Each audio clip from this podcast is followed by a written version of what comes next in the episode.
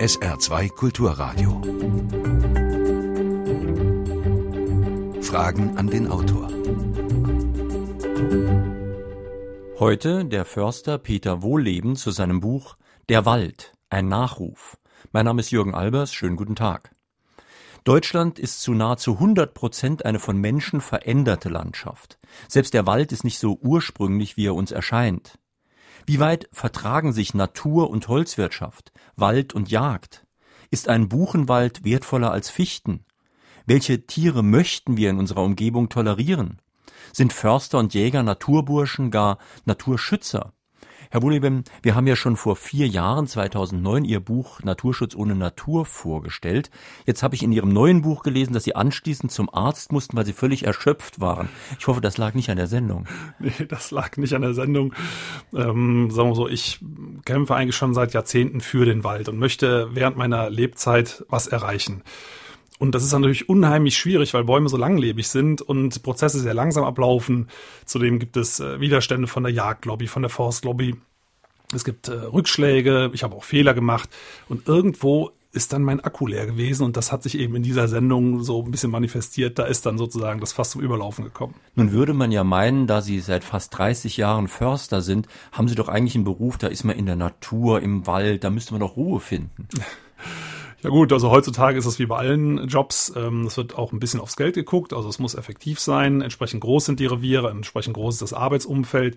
Und wenn man dann eben noch engagiert ist und noch mehr machen möchte und was erreichen möchte, dann reichen 24 Stunden nicht aus und dann ist irgendwann halt die Kraft erschöpft. Nun, eines der Themen Ihrer beiden Bücher ist ja die Natur. Und ich habe eigentlich gar nichts gegen Kulturlandschaften. Im Urwald, da würde ich mich wahrscheinlich sogar unsicher fühlen. Andererseits sehe ich ein, dass Naturschutz ganz egoistisch auch Menschenschutz ist. Die Frage ist also, wie viel Natur brauchen wir? Wie viel Natur wollen wir? Wo schaden wir uns durch den Raubbau selbst? Der Mensch ist ein Augentier und ist evolutionär in der Steppe groß geworden. Das heißt, von Natur aus wollen wir eigentlich gar keinen Wald, weil wir im Wald nichts sehen. Da fühlen wir uns unwohl, da haben wir Angst, da kommen auch die ganzen Märchen her, ne, so Rotkäppchen, der böse Wolf und diese ganzen Dinge. Äh, das haben wir jetzt geschafft. Also wir haben in Deutschland eine große Kultursteppe, können überall weit gucken. Das bisschen Wald, was wir haben, das sind eigentlich mehr Forstplantagen. Und jetzt auf einmal merken wir, dass die Landschaft ihre Seele so ein bisschen verloren hat. Äh, ja, und möchten das auch wieder zurückhaben. Ähm, und vor allem kommt eins dazu, Deutschland ist ja relativ klein, weltweit gesehen. Also wenn wir hier alles kaputt machen, in Anführungszeichen, dann wirkt sich das global nicht so stark aus. Aber die anderen fangen ja jetzt alle an, uns das nachzumachen. Und jetzt auf einmal haben wir eine ganz andere Verantwortung, auch bei uns hier wieder stärker drauf zu gucken. Sie betreiben ja selbst so etwas wie Forstwirtschaft und sind aber sehr kritisch in diesem Bereich. Da kommen Wörter vor wie Massenpflanzenhaltung, analog zu Massentierhaltung. Da ist von unnatürlicher Auslese die Rede.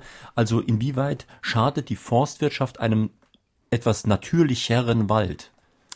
Also Forstwirtschaft und Natur schließen sich aus. Also in dem Augenblick, wo ich eingreife in einen Wald, gibt es Veränderungen. Wenn ich ein bisschen eingreife, kleine Veränderungen. Wenn ich so groß eingreife, wie das Forstwirtschaft in Deutschland macht, gibt es ganz gravierende Veränderungen.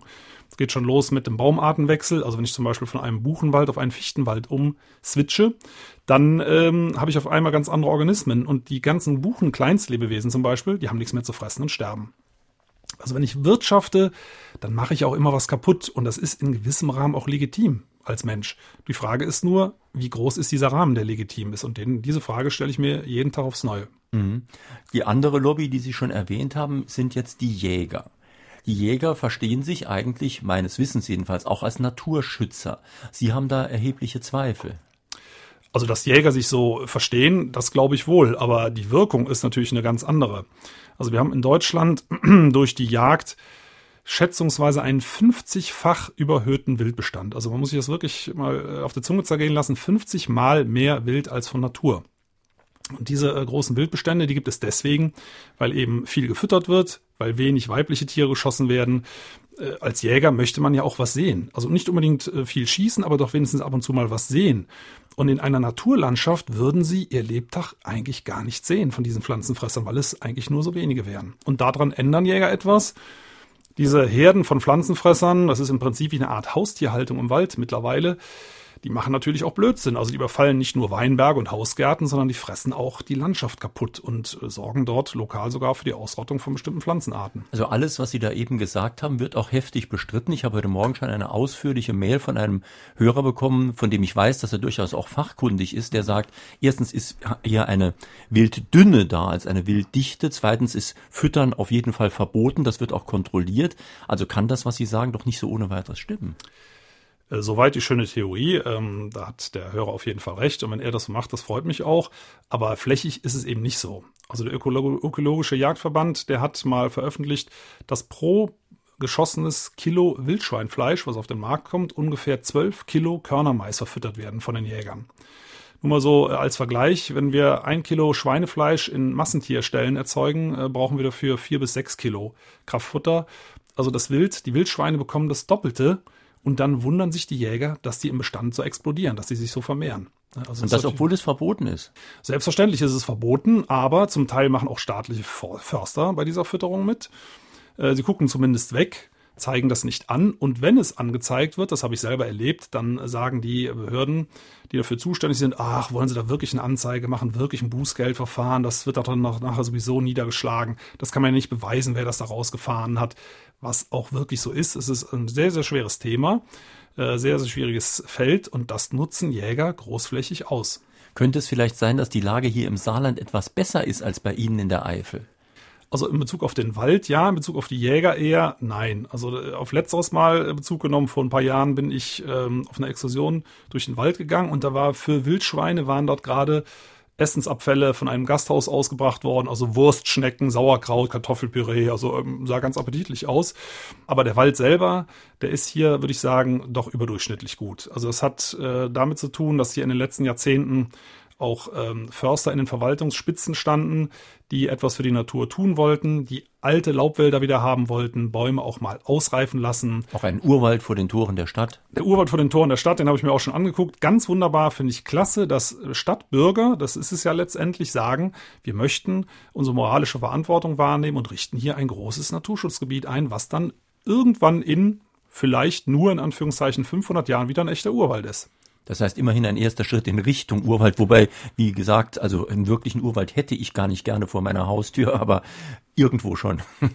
Ja, also, ähm, also ein richtiger Urwald, wir kennen das ja alles gar nicht. Also ein, Urwald ist übrigens nicht das, wo man mit der Machete durchgeht und muss sich dadurch Gestrüpp kämpfen. Das ist kein Urwald, das sind Sekundärwälder, auch in den Tropen. Hm. Das gibt's also nur in billigen Spielfilmen. Ein echter Urwald ist gut zu begehen, der wirkt wie ein Dom. Da liegt, äh, liegen vielleicht mal hier und da vermodernde Stämme rum. Es ist relativ dunkel, aber sie können da sehr, sehr gut durchlaufen. Einen kleinen Hinweis äh, gibt es aus der Römerzeit. Die Römer sind mit ihren Legionen durch germanische Urwälder gezogen. Das ging. Also die mussten sich nicht durch Gestrüpp und Unterholz kämpfen, da konnte man tatsächlich durch. Wir sprechen den Fragen an den Autor auf SR2 Kulturradio und D-Radio Wissen heute mit dem Förster Peter Wohleben zu seinem Buch Der Wald. Sie können sich wie immer mit Fragen an den Autor an der Sendung beteiligen, indem Sie hier anrufen. Sie wählen bitte die Vorwahl von Saarbrücken, also 0681, dann 65 100. Saarbrücken 65 100. Wenn Sie nicht durchkommen, können Sie eine Mail schicken, Fragen an den Autor mit Bindestrichen zwischen den Wörtern at sr-online.de. Hören wir mal den ersten Anruf. Herr Wolleben schreibt von zu hohen Wilddichten. Wo denn bitte? Und wie hoch wäre denn seiner Meinung nach eine natürliche Wilddichte? Kann er dafür Belege vorlegen? Ja, also ähm, das ist natürlich ganz schwierig, da haben Sie vollkommen recht. Man kann das zum einen an der Vegetation festmachen oder eben an verbliebenen Buchenurwäldern, die ja hier früher auch natürlich waren. Äh, also wenn man in Gebiete geht, wo es noch solche Buchenurwälder gibt, dort findet man dann eben Wilddichten bei Rehen zum Beispiel von vielleicht ein bis drei Stück pro Quadratkilometer. Und wir haben hier in Deutschland mittlerweile 50 bis 100. Die Frage ist, wie kommt man da drauf? Man sieht ja so wenig Rehe. Man kommt äh, über den Abschuss da drauf. Äh, wenn man sich die Abschüsse ansieht, dann müssen Sie, können Sie den ähm, Wildbestand mit dem Faktor 2, 3, 4, 5, je nachdem, wo Sie sich aufhalten, mal nehmen und dann kommen Sie ungefähr auf die Wilddichten, die Sie vor Ort haben. Und es gibt ja die Wildunfälle, die auch in großen Zahlen vorkommen. Die Wildunfälle sind ein äh, direkter Auswuchs der hohen Wildbestände. In Deutschland werden zum Beispiel alleine pro Jahr mehr Rehe überfahren, als es von Natur aus hier überhaupt geben würde. Also es sind so, ich glaube, die Zahl ist nicht mehr ganz genau im Kopf, so um die 200.000 Rehe alleine. Nun haben wir in dieser Sendung schon oft und auch schon oft zu Recht Alarm geschlagen. Wir haben uns aber auch schon geirrt. Also in unserem Buch über 40 Jahre Fragen an den Autor haben wir einen Rückblick gemacht und da hatten wir natürlich auch die Sendung, dass der Wald jetzt stirbt und eigentlich müsste er längst tot sein.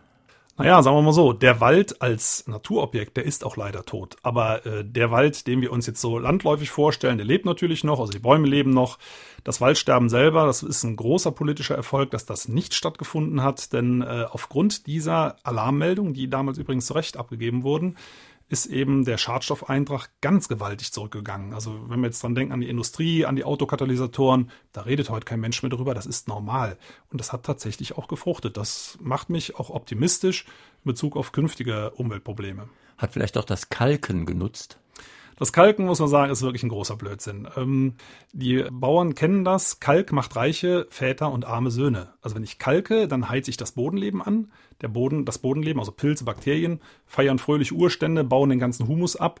Das verpufft, die Bäume wachsen eine kurze Zeit ganz toll. Und anschließend ist der Boden für Jahrhunderte ausgelaugt. Und vor allem, Humus ist ein Hauptwasserspeicher. Wenn der abgebaut ist, dann leiden die Wälder unter ganz massivem Durst. Und das provoziert man mit also einer Bodenschutzkalkung. Über den Boden sollten wir doch ein bisschen genauer sprechen. Der kommt in Ihrem Buch nämlich ausführlich vor. Und ich habe das Gefühl, das ist einer der Bereiche, wo wir am wenigsten drüber wissen. Sie schreiben, ein Urwaldboden ist wie ein Schwamm, der pro Quadratmeter bis zu 200 Liter Wasser festhalten kann. Aber dieser Schwamm ist sehr leicht zu beschädigen und der Schaden bleibt sehr, sehr lange. Ja, das ist leider so. Also wenn wir heutzutage mit schwersten Maschinen drüber fahren, die haben sehr breite Reifen, da sehen Sie fast keine Spuren mehr. Aber durch die Motorvibration und das Gewicht verdichtet sich der Boden bis in zweieinhalb Meter Tiefe. Also dieser Schwamm wird zusammengedrückt, der geht aber nie wieder hoch, wirklich nie wieder. Also wir haben bei uns im Revier noch Fahrspuren aus der Römerzeit von Pferdefuhrwerken, die nicht mehr weggehen. Und das Fatale daran ist, ähm, der Wald verbraucht jetzt im Sommer, auch wenn es im Moment nicht so aussieht, mehr Wasser als nachregnet. Im Moment hat es genug geregnet, aber es kommen auch wieder andere Zeiten. Der Wald verbraucht also mehr Wasser. Und äh, tanken kann er eigentlich nur im Winter. Im Winter macht er seinen Tank, also den Boden voll, und kann diesen Tank dann im Sommer leer fahren. Nur wenn wir mit schweren Maschinen über diesen Tank fahren und fahren den Tank im Winter platt, dann kann er kein Wasser mehr speichern und im Sommer vertrocknen die Bäume bzw. stellen die Holzproduktion ein. Und diese Verdichtung habe ich in Ihrem Buch gelernt, die erzeugt so eine Art Schicht innerhalb des Bodens. Über der Schicht kommt dann das Wasser an, alles ertrinkt sozusagen im Wasser, aber unter der Schicht kommt kein Wasser mehr an, sodass dort die Organismen und auch die Pflanzen, was es so da geben mag, verdursten. Das ist leider so. Also das sieht man, äh, kann übrigens auch jeder Zuhörer und Zuhörerin mal selber ausprobieren mit einem Spaten in der Hand. Machen Sie es mal. Wenn Sie da reinstechen in den Boden, dann kommen Sie in 20 Zentimeter Tiefe so eine Art Todeszone. Also oben drüber ist schön lockerer brauner Boden und darunter wird es grau grau mit so Flecken. Und das ist genau das, wo, wo die Niederschläge sich stauen. Da geht dann das Wasser nicht mehr durch und auch die Baumwurzeln ersticken da drin. Also nicht nur das ganze Bodenleben, was für sich schon eine Tragödie ist, sondern die Baumwurzeln. Die wurzeln dann fortan nur noch flach in dieser obersten Schicht. Und daher kommt der Mythos, dass Bäume, wie zum Beispiel die Fichte, Flachwurzler seien, was sie natürlich nicht sind. Und die kippen dann im Winter eben sehr schnell um, weil bei einem Sturm haben die keinen vernünftigen Halt mehr. Noch eine telefonische Frage an den Autor. 80er Jahren wurde der saure Regen ständig als Hauptursache des Waldsterbens in Deutschland thematisiert. Heute jedoch spricht kaum jemand mehr darüber. Was sagt der Autor dazu? Also das Waldsterben selber ist ähm, natürlich auch ein relativ unscharfer Begriff, sagen wir mal einfach äh, kranke Bäume. Die gibt es natürlich nach wie vor. Ein großer Punkt ist die Landwirtschaft mit der Gülleausbringung. Es ist leider immer noch erlaubt, auf der Hälfte der Fläche Deutschlands Fäkalien einfach so in die Luft zu sprühen. Äh, und da gehen natürlich Unmengen an Stickstoff äh, in den Wald rein. Das macht den Wald kaputt.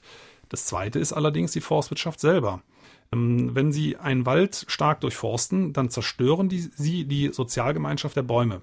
Sie ändern das Waldklima und das vertragen Bäume nicht. Die fangen dann an, oben in den Kronen abzusterben. Die können sich noch über Jahrzehnte halten, aber die sehen einfach krank aus.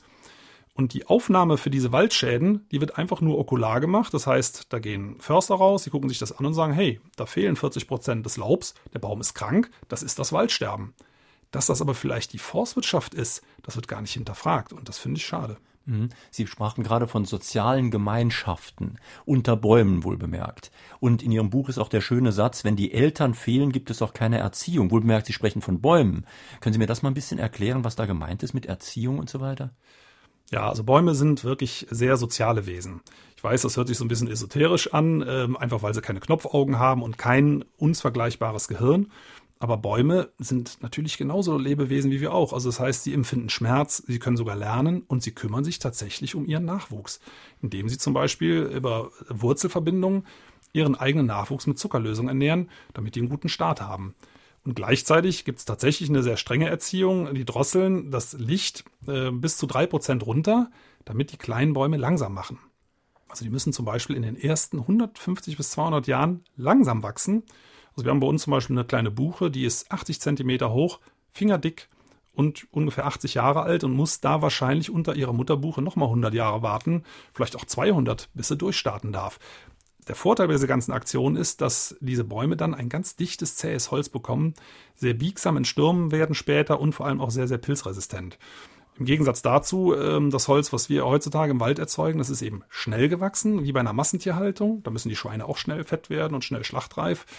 Das machen die Bäume auch, die wachsen sehr, sehr schnell, weil sie eben keine Erziehungsberechtigten haben. Die Altbäume fehlen ja in diesen Plantagen. Aber der Nachteil ist, das Holz wird eben sehr schwammig, das wird äh, in der Qualität schlechter, es ist pilzanfälliger und vor allem auch sturmanfälliger. Mhm. Ohne die geringste Ahnung im Detail zu haben, kann ich mir vorstellen, dass es eigentlich so sein muss im Wald, wie Sie das eben beschrieben haben. Denn wir leben in einer Gesellschaft, wo eigentlich jeder Bereich durchrationalisiert wird. Da geht es um Gewinnmaximierung und zwar um kurzfristige Gewinnmaximierung. Warum sollte das im Wald anders sein? Naja, da gibt es zwei Gründe. Also zum einen ähm, kann man mit ökologischer Forstwirtschaft tatsächlich mehr Geld verdienen als mit der klassischen Forstwirtschaft. Also es gibt in Deutschland eine Reihe von ökologisch wirtschaftenden Betrieben und die schneiden alle finanziell deutlich über dem Durchschnitt ab. Und der zweite äh, Punkt ist, es gibt einen Urteilszusatz des Bundesverfassungsgerichts, ich glaube von 1990. Darin wird ganz klar festgestellt, dass in den öffentlichen Wäldern die Holzproduktion keinen Vorrang hat. Das heißt, in den öffentlichen Wäldern, und das ist immerhin ungefähr die Hälfte des Waldes, da hat ganz klar die Naturschutzfunktion und die Erholungsfunktion für die Bevölkerung Vorrang. Und das wird momentan, glaube ich, ein bisschen mit Füßen getreten. Sie schreiben in Ihrem Buch ja an irgendeiner Stelle, dass Sie gar nicht darauf hinweisen durften, öffentlich, dass Sie auch wirtschaftlich erfolgreich sind mit Ihren Methoden, weil dann die Kollegen sozusagen gesagt haben, das ist unkollegial, wenn der sagt, wie erfolgreich er hier ist. Ja, genau, da hat es auch so äh, ziemlich Ärger gegeben. Das war auch einer der Gründe, warum ich irgendwann dann meine Beamtenstelle gekündigt habe.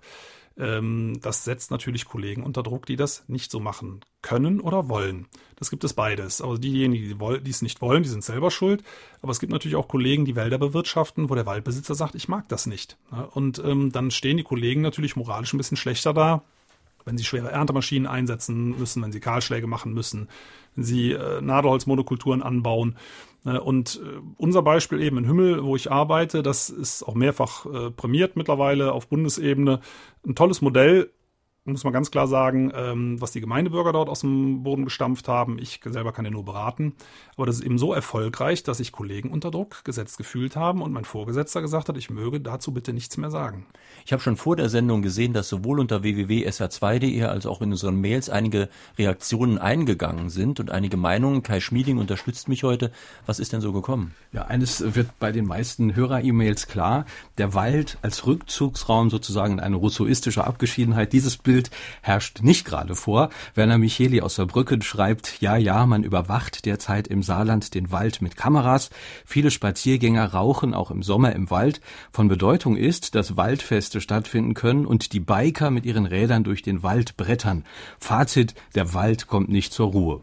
Und Jürgen Boos aus St. Ingbert möchte wissen, inwieweit schadet die in Deutschland geübte Praxis der Jagd dem Ökosystem Wald?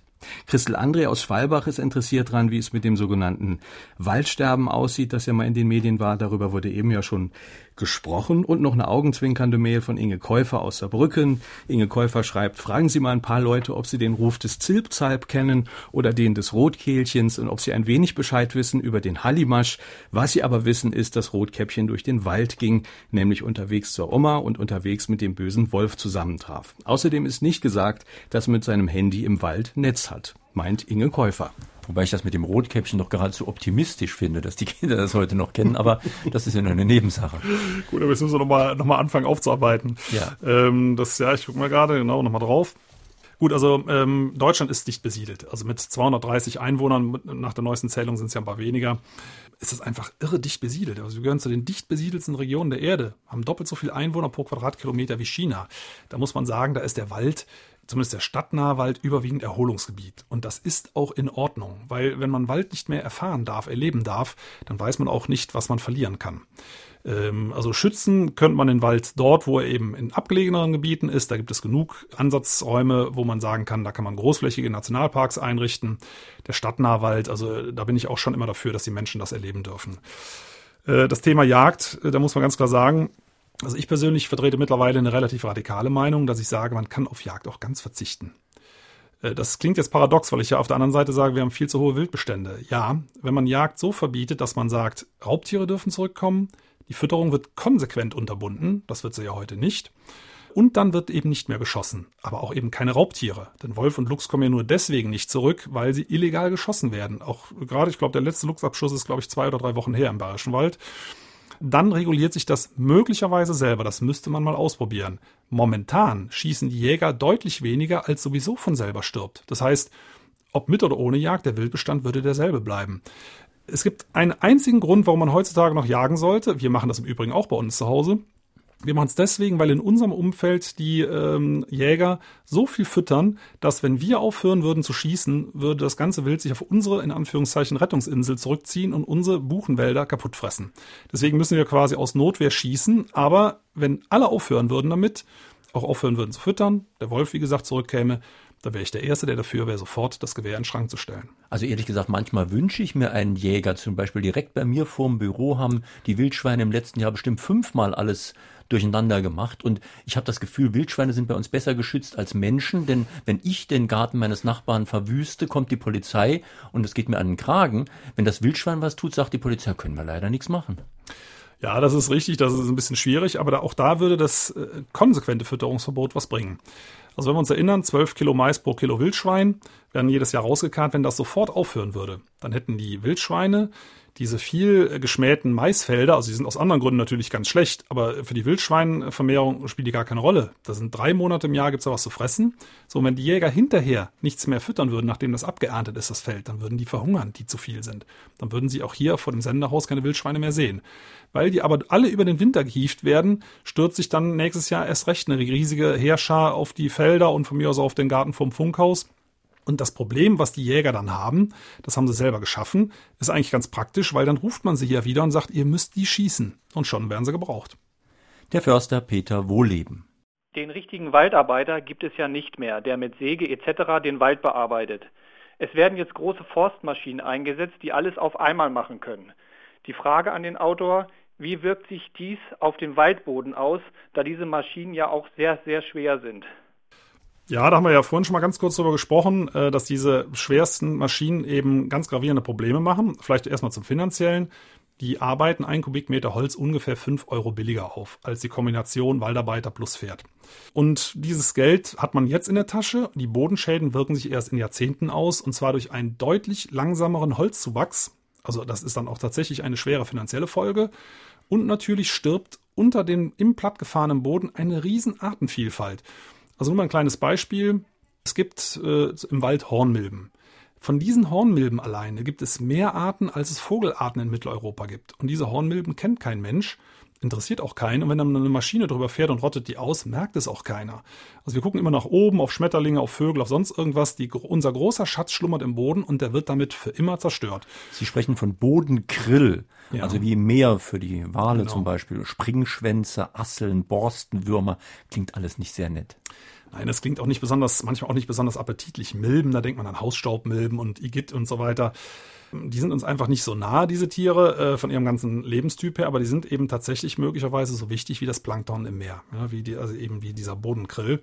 Das heißt, äh, sie sind äh, Anfang der Nahrungskette und wenn die ausfallen, dann wissen wir nicht, was dann mit dem Wald passiert. Das wissen wir alles nicht.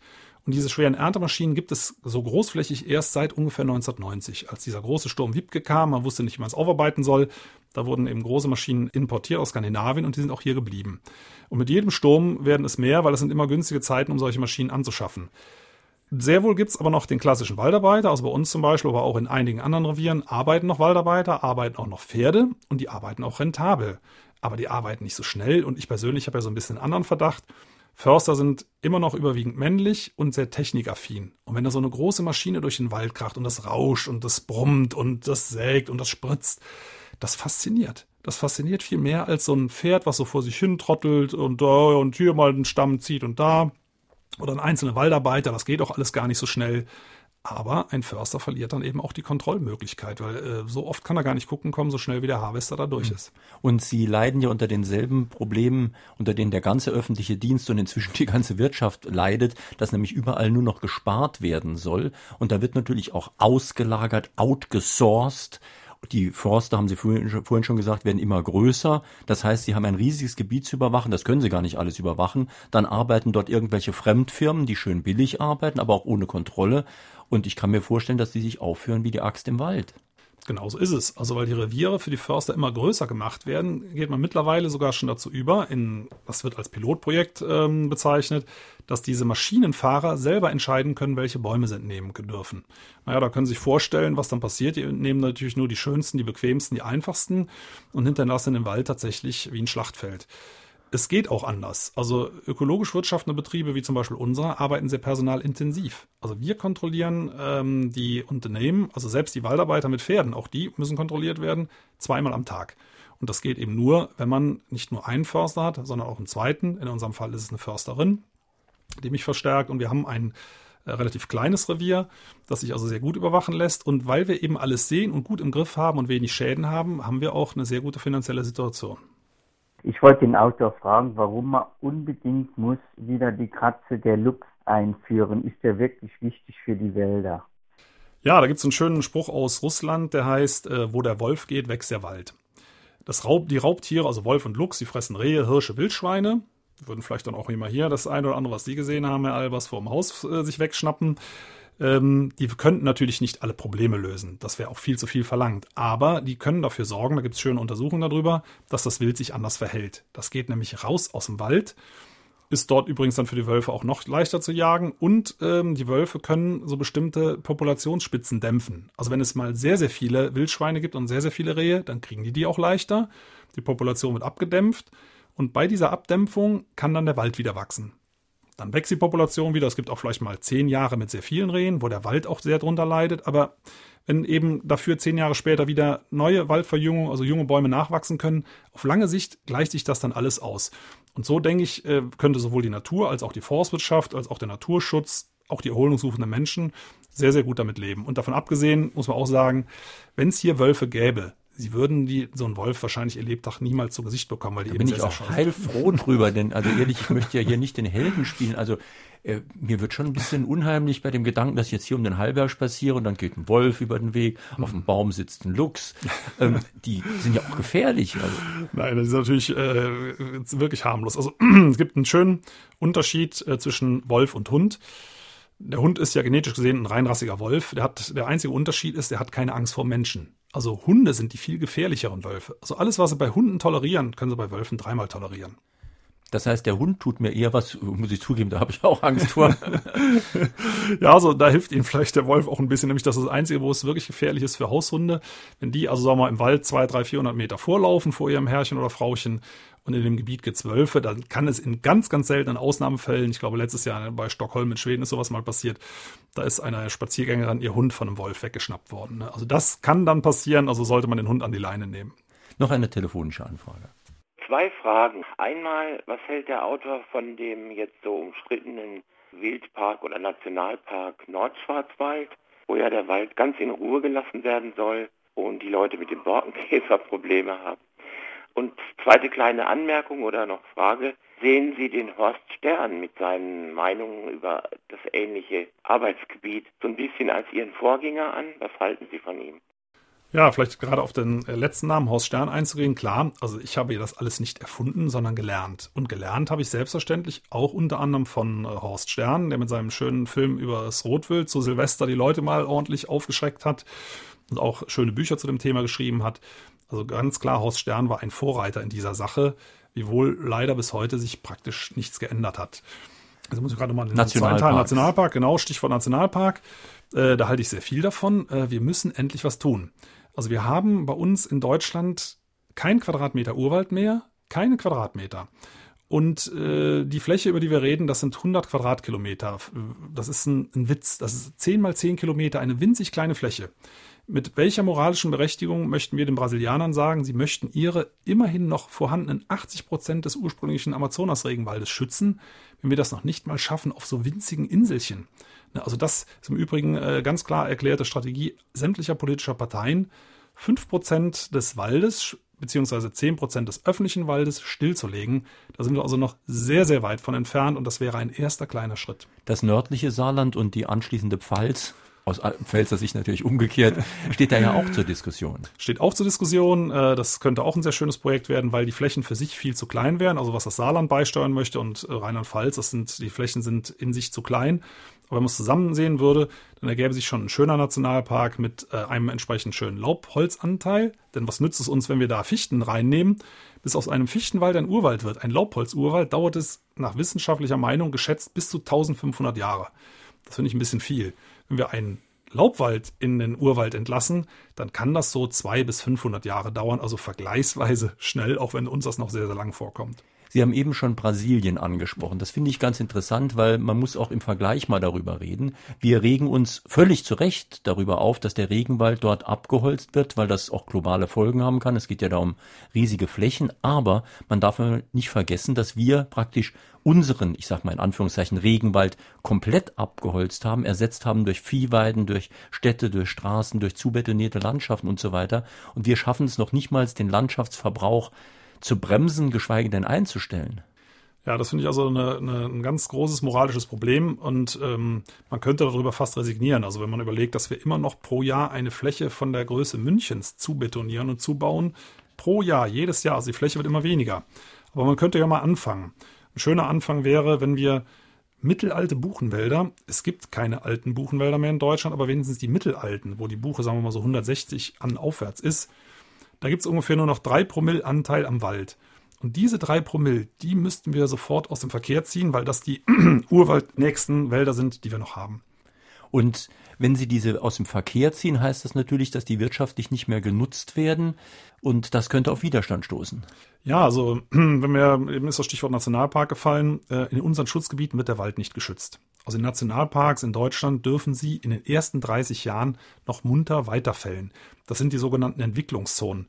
Da wird es also, egal ob das im Harz ist oder in der Eifel oder sonst wo, da werden noch große Kahlschläge, übrigens mit schwersten Maschinen gemacht, um da einfach Kasse zu machen. Also wirklich ein großes Problem. Naturschutzgebiete bekomme ich immer wieder zugemailt, auch von Lesern, die mir das zeigen, sehe ich aber auch selber, dort können sie praktisch ungehindert weiter Forstwirtschaft betreiben. Also wenn man dann schützt, dann müssten das echte Totalreservate sein, wo der Mensch sich wirklich komplett raushält. Nur nochmal zur Erinnerung, wenn wir 5% der Waldfläche stilllegen, heißt das ja, dass wir auf 95% der Waldfläche weiter normal wirtschaften. Aber 5% müssten doch möglich sein. Aber das große Problem ist natürlich wieder die Frage, welche Natur wollen wir haben, welche Natur bezeichnen wir als Natur? Denn auch befreundete Naturschützer sagen natürlich, da müssen bestimmte Gebiete gemäht werden, damit sie eben genau nicht von Wald zuwachsen. Oder die Heidelandschaft ist ein noch besseres Beispiel, die uns als wunderbare Natur gilt, während sie in Wirklichkeit fast ein Armutszeugnis ist, weil dort alles nichts anderes mehr gewachsen ist. Ja, das ist es. Also wir haben in Deutschland ein äh, merkwürdiges Naturverständnis. Das liegt daran, dass sich jahrzehntelang auf alte Kulturlandschaften fokussiert wurde. So ein bisschen romantisch, so aller Grün ist die Heide oder der Förster im Silberwald. Das sind eigentlich schöne Kulturlandschaften, die auch ihre Berechtigung haben. Aber mit Naturschutz hat das gar nichts zu tun. Wenn ich da Schafe drüber gehen lasse oder bezünde das sogar an, damit der Wald nicht zurückkommt. Natur heißt eigentlich auch kein Bild. Wir denken immer, wenn wir ein Bild vor uns haben, das schützen wir und so soll es bleiben. Nein, Natur ist ein Prozess, der verändert sich. Wohin die Natur will, das wissen wir nicht. Ob das wieder ein Buchenurwald wird oder ob da mehr Eichen dazukommen, das kann auch im Rahmen des Klimawandels in eine ganz andere Richtung gehen. Natur bedeutet einfach das Gegenteil von Kultur, also das Gegenteil von menschlichen Eingriffen. Und das fällt uns allen sehr, sehr schwer. Auf SR2 Kulturradio oder D-Radio Wissen hören Sie Fragen an den Autor Peter Wohleben zu seinem Buch Der Wald. Also ich wohne mitten im Pfälzerwald und blicke ringsrum auf 400 bewaldete Berge und davon ist jeder Baum gepflanzt. Bei uns im Pfälzerwald existiert ein Gesetz, dass die Bäume wenn einer ge äh, geschlagen wird, aufgeforstet werden müssen. Und dann ist bei uns jetzt ein Biosphärenreservat eingerichtet worden und da hieß es dann, es dürfen nur Buchen überleben. Es wurden also die Douglasien und die Lärchen im Saft geschlagen. Und da gingen auch die kleinsten Lebewesen, die dort gewohnt haben, gingen auch kaputt. Und äh, es durften nur die Buchen überleben. Also ist dieses auch eine Monokultur. Also ich verstehe nicht, dass man unseren Wald, der wirklich ein Kulturwald ist, kaputt machen will. Ja, das ist natürlich eine, eine, schwierige Frage. Also wenn Sie den Wald als Kulturobjekt erhalten möchten, dazu gehört im Pfälzerwald zweifellos die Kiefer. Von Natur aus kommt sie dort aber fast nicht vor. Das heißt, äh, wenn man wirklich mal beobachten möchte, was draus wird, dann muss man die Natur einfach in Ruhe lassen. Ob das tatsächlich ein Buchenwald wird, so wie die Verantwortlichen sich das vorstellen, das weiß ja kein Mensch, das muss man einfach mal abwarten. Ich kann mir gut vorstellen, dass im Pfälzerwald auch Eiche, Hainbuche und andere Baumarten etwas stärker beteiligt werden. Aber ähm, die Douglasien, zum Beispiel die aus Nordamerika kommen, die muss man eigentlich dort gar nicht entnehmen. Die werden von selber verschwinden, wenn das wieder zum Urwald wird. Weil die mhm. Douglasie zum Beispiel gegen die heimischen Laubbäume fast keine Chance hat. Es sei denn, Rehe und Hirsche fressen die ganzen Laubbäume auf, dann kann sich die Douglasie durchsetzen. Aber das gehört eben zu einem Schutzgebiet auch dazu, dass dort Raubtiere ähm, wieder hinkommen und dass man die ganzen Prozesse sich selber regeln lässt. Nun propagieren wir auch in der dritten Welt übrigens, auch in Entwicklungsländern, Schutz durch Nutzung, damit eben die Bauern zum Beispiel oder die Landbewohner ein persönliches und materielles Interesse daran haben, den Wald oder die Natur zu schützen. Ähnliches übrigens auch bei uns auch in Biosphärenreservaten, die natürlich auch unter anderem dazu da sind, regionale Arbeitsplätze zu schaffen. Das heißt, wie weit passen Schutz und Nutzung zusammen? Gar nicht. Das muss man mal ganz klar sagen. Also äh, Schutz und Nutzung passen nicht zusammen, weil wenn ich nutze, greife ich in Prozesse ein und verändere sie in einer Form, die mir gar nicht klar ist. Also ein ganz einfaches Beispiel. Wenn ich einen schönen alten Buchenwald habe und nehme da nur einzelne Bäume und lasse den Rest stehen. Klingt ganz harmlos, mache ich im Übrigen ja auch oder habe es gemacht dann verändern sich Untersuchungen der Universität Aachen zufolge, verändert sich die Laubstreu so, dass das Bodenleben die kaum noch verwerten kann. Aber das merkt man ja nicht, das sieht alles keiner. Also unsere romantische Vorstellung, wir leben im Einklang mit der Natur, das gibt es eigentlich gar nicht. Wir können umweltschonend ähm, leben mit der Natur. Das bedeutet, dass wir hier und da eingreifen, dann wird die Natur zum naturnahen Kulturobjekt. Und andere Gebiete wiederum, auch wenn die eben zugegebenermaßen bei uns nur sehr klein sein können. Die sollten wir aber tatsächlich der Natur überlassen, weil wir einfach noch vieles nicht wissen und wir auch eine moralische Verantwortung haben, eine vernünftige Artenausstattung unseren nächsten Generationen zu übergeben. Kai Schmieding ist nochmal ins Studio gekommen. Wie sind denn jetzt so die Reaktionen? Ja, Anna Refken zum Beispiel bestätigt so ein bisschen das, worüber gesprochen wurde. Die illegale Fütterung von Wild kann sie bestätigen. Es gäbe da viele Tricks und ihre Streifzüge querfeldein mit dem Auge der Naturschützerin bestätigten den Populationsdruck. Auch die Tatsache, dass Füchse am helllichten Tag mitten in der Stadt durch Privatgärten spazieren, spreche Bände. Solange es zum Beispiel Waldbesitzer oder Gemeinden gibt, die umso höhere Pachteinnahmen haben, je höher die Wilddichte ist, wundert vieles nicht. Und auch die Bodenverdichtung durch die großen Maschinen kann unsere Hörerin Anna Refken bestätigen und kritisiert einen hohen technisierten Freizeitdruck im Wald, Schleichwegfahrer, Quads, rücksichtslose Biker, galoppierende Reiter, da läuft alles ganz viel verquer, meint sie. Und Niki, Laura und Hendrik fragen in unserem Forum auf sr2.de, welche Auswirkungen hat die Abholzung von Wäldern und Windbrüchen zur Anlage von großflächigen Äckern, vor allem in Ostdeutschland, auf das dortige Grundwasserniveau droht hier Verödung und schließlich Wolfgang Däges. Er hat noch zwei konkrete Fragen. Halten Sie es für zweckmäßig, im Wald Windkraftanlagen zu installieren? Und ist es korrekt, dass vor 50 bis 100 Jahren, zumindest bei uns im Saarland beziehungsweise in der BRD, weniger Wald wuchs als heute? Gut, dann fangen wir mal eins am anderen an. Also nochmal das Thema ähm, mit der Freizeitnutzung im Wald, was wir eben auch schon mal hatten. Da gilt es einfach einen gesunden Kompromiss zu finden. Es gibt Auswüchse, gar keine Frage. Und dazu gehört für mich ganz klar der motorisierte Freizeitsport, also Quads und solche Dinge. Die haben tatsächlich im Wald nichts zu suchen. Und auch bei Mountainbikern muss man sagen, die sind fürs Wild insofern wirklich echt eine Gefahr, weil die sehr schnell und sehr leise kommen und äh, das Wild sich tierisch erschreckt und das kann im Zweifelsfall zum Beispiel zum Verlassen des eigenen Nachwuchses führen und ähnlichen Dingen. Also da gibt's Auswüchse. Da muss man einfach Wege finden, wie diese Leute ihren Sport ausüben können, aber so eben, dass der Wald nicht beeinträchtigt wird. Sehe ich auch so. Dann äh, die Frage Ostdeutschland, großflächige Abholzung von Windbrüchen, Anlage von Ackerflächen. Es ist klar, dort, wo der Wald verloren geht, geht ein Wasserspeicher verloren. Äh, dieser, diese Windbrüche und so weiter, das wird ja auch alles bearbeitet. Auch der Acker wird bearbeitet, der wird maschinell befahren. Ob das eine Vollerntermaschine im Wald drüber fährt oder ein Traktor, hat dieselben Auswirkungen. Der Boden ist kaputt und kann das Wasser entsprechend nicht mehr speichern.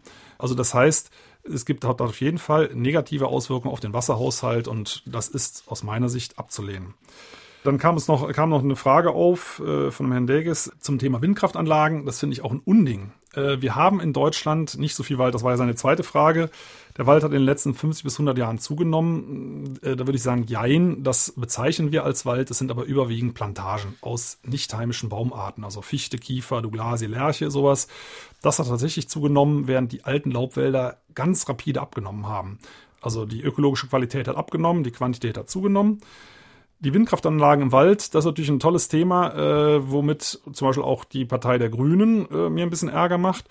Die sagen ja, was wollt ihr denn, Energiewende oder nicht? Und wir, die gehen dorthin, wo das am einfachsten durchzusetzen ist. Also die gehen nicht deswegen in den Wald, weil da der Wind so schön weht. Das sind natürlich oft bewaldete Kuppen, aber es gibt auch äh, andere Lagen, die geeignet sind. Nein, der Wald, vor allem der öffentliche, ist in der Hand weniger Besitzer. Also zum Beispiel einer großen Stadt wie Saarbrücken oder des Staates, ne, des, des Landes Rheinland-Pfalz zum Beispiel. Und da kriegt man ein Genehmigungsverfahren viel schneller durch. Und deswegen werden die bevorzugt in Wälder gelegt. Da wird auch angeblich nur ganz wenig abgeholzt, nur ein halber Hektar. Mittlerweile sind die Räder ja über 200 Meter hoch, also Riesengiganten. Und um die dahin zu fahren, die Teile, brauchen sie neue Waldwege. Und die sind über 10 Meter breit, müssen 100 Tonnen schwere Fahrzeuge aushalten, brauchen Riesenkurvenradien. Also es ist so, so sowas wie so eine Transamazonika zu jedem Windrad. Und das muss ich sagen, das ist ein Ding, das finde ich, geht aus moralischen Gründen überhaupt nicht. Ich ja, aber andererseits müssen wir ja irgendwo diese Windkraftanlagen hinstellen, denn das Land ist nun mal sehr dicht besiedelt, sagten Sie ja auch. Ja. Windkraft brauchen wir, wenn wir eine Energiewende schaffen wollen. Man kann sie natürlich, wo das geht, an die Autobahnen stellen. Das ist sehr vernünftig und gut, aber die Autobahnen sind vielleicht nicht immer auf den Bergen, wo der meiste Wind ist. Ja, also das ist, ist zum einen eine Möglichkeit an den Autobahnen, das sehe ich auch so, weil Windräder sind Industrieanlagen, muss man mal ganz klar sagen.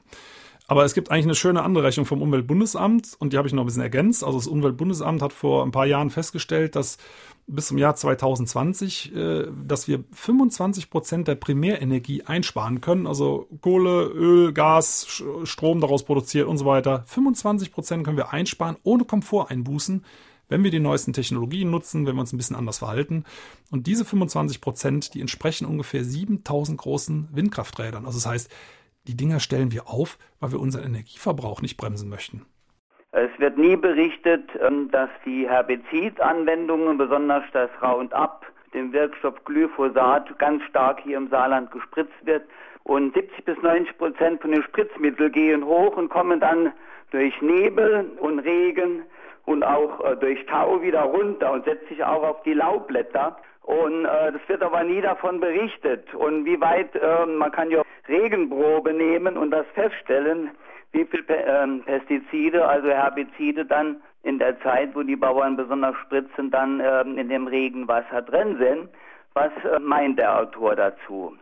Also es sind nicht nur die Bauern, die im Wald spritzen. Im Wald wird nach wie vor werden äh, schwerste Kontaktinsektizide gespritzt, oft äh, auf das Holz, was am Wegesrand liegt, aber das verdriftet natürlich genauso. Kontaktinsektizide, ähm, das sind äh, Mittel, da setzt sich ein Käfer oder ein Schmetterling nur drauf und der fällt tot runter. Und diese Mittel sind über Monate, egal ob es regnet oder schneit oder sonst irgendwas, voll wirksam. Also das wird immer noch im Wald angewendet, zum Teil, also aus äh, Niedersachsen, Brandenburg, Mecklenburg-Vorpommern ist das bekannt, aber auch in anderen Bundesländern, großflächig per Hubschrauber jetzt im Sommer. Also auf hunderten von Quadratkilometern wird da das ganze Leben totgespritzt. Also das ganze, die ganzen Insekten, Bachorganismen und so weiter. Das hat es übrigens in den 70er Jahren auch schon mal gegeben unter dem Stichwort Tormona. Das ist Agent Orange in seiner Handelsversion. Da wurden, ich weiß es aus meiner Heimatregion, Eifel-Hunsrück, äh, wurden alleine dort 5000 Quadratkilometer Laubwälder totgespritzt, um Nadelplantagen, äh, Nadelholzplantagen hochzubekommen. Also das Thema ist eins im Wald, aber eben kein öffentliches. Also wenn Sie mal recherchieren über das Thema Tormona im Internet, Sie werden dazu zum Waldeinsatz fast nichts finden. Kann man einfach nur sagen, da funktioniert die Forstlobby perfekt. Sie sagten Agent Orange, das ist ja dieser unglaublich giftige Stoff, mit dem in Vietnam und Umgebung alles entlaubt wurde und auch genau. die Bevölkerung erheblich drunter gelitten hat. Ja, richtig, genau. Ne? Und das, da schlummern auch noch Reststoffe im Boden und auch, was der Hörer gerade sagte mit dem Glyphosat, da gibt es, glaube ich, eine aktuelle Untersuchung, dass in den meisten Urinproben dieses Zeug schon gefunden wird. Ne? Also es ist, das verbreitet sich in die Landschaft. Ich finde das auch eine Ungeheuerlichkeit. Ähm, sowas gehört sofort verboten. Wir sprechen in Frage an den Autor heute mit Peter Wohleben zu seinem Buch Der Wald, erschienen im Ludwig Verlag, Preis 19,99 Euro. Und drei, die sich mit einer Frage an den Autor in der Sendung beteiligt haben, bekommen das Buch demnächst vom Verlag zugeschickt. Heute sind das Ralf Sohn aus Wiesbaden, Ferdinand Rupp aus Saarlouis und Bernd Hupperich aus Mettlach. Noch ein Anruf bitte. Also hier Im nördlichen Saarland sind viele Privatparzellen ohne die Zustimmung deren Besitzer ist eine Umfunktionierung im Sinne des Autors wohl schlecht möglich. Aber was mich auch stört, sind große oder weniger große Baumbestände auf riesigen Weideflächen, die im Moment allerdings der Suche nach Brennholz zum Opfer fallen, obwohl sie auf diesen riesen Weideflächen eine gute Funktion ausüben würden. Was kann man dagegen tun? Dagegen können sie leider nicht allzu viel tun. Ähm, daran sieht man, wie äh, privilegiert Landwirtschaft immer noch ist. Äh, ich beobachte das leider auch mit Sorge, äh, überhaupt diesen ganzen Brennholzboom. Nichts gegen ein schönes Kaminfeuer, aber Holz ist kein CO2-neutraler Brennstoff. Das ist ein großer PR- äh, ja, ich will nicht sagen Propagandalüge, aber zumindest äh, PR-Trick äh, auch von der Forst- und Holzlobby.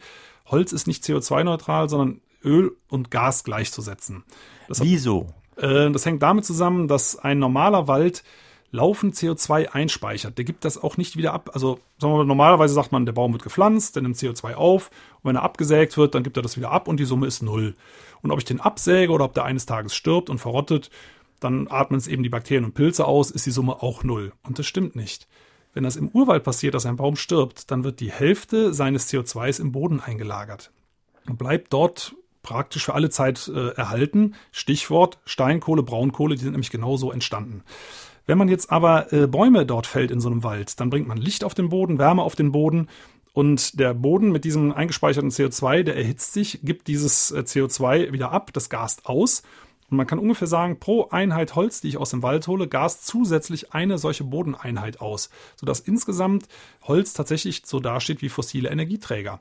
Also nichts gegen so eine Nutzung, aber wenn man jetzt meint, man muss äh, mit Holz heizen, äh, wie der Däubel und hackt da jetzt die letzten Bäume von den Weiden runter, dann muss ich sagen, also das ist auch wieder mal so ein typischer Auswuchs, so ähnlich wie eben bei der Windenergie. Also ganz generell gesagt, das haben Sie eben bei der Windenergie auch schon gesagt, Ihr Credo ist, ich bin für Verzicht. Das heißt, wir müssen es wirklich schaffen, nicht nur Sachen zu ersetzen, sondern auch einfach auf Sachen, auf Energienutzung zu verzichten. Das ist genau der Punkt. Und das ist eigentlich schon seit den 70er Jahren klar. Wir verbrauchen alle zu viel und wir müssen reduzieren. Das weiß eigentlich auch jeder.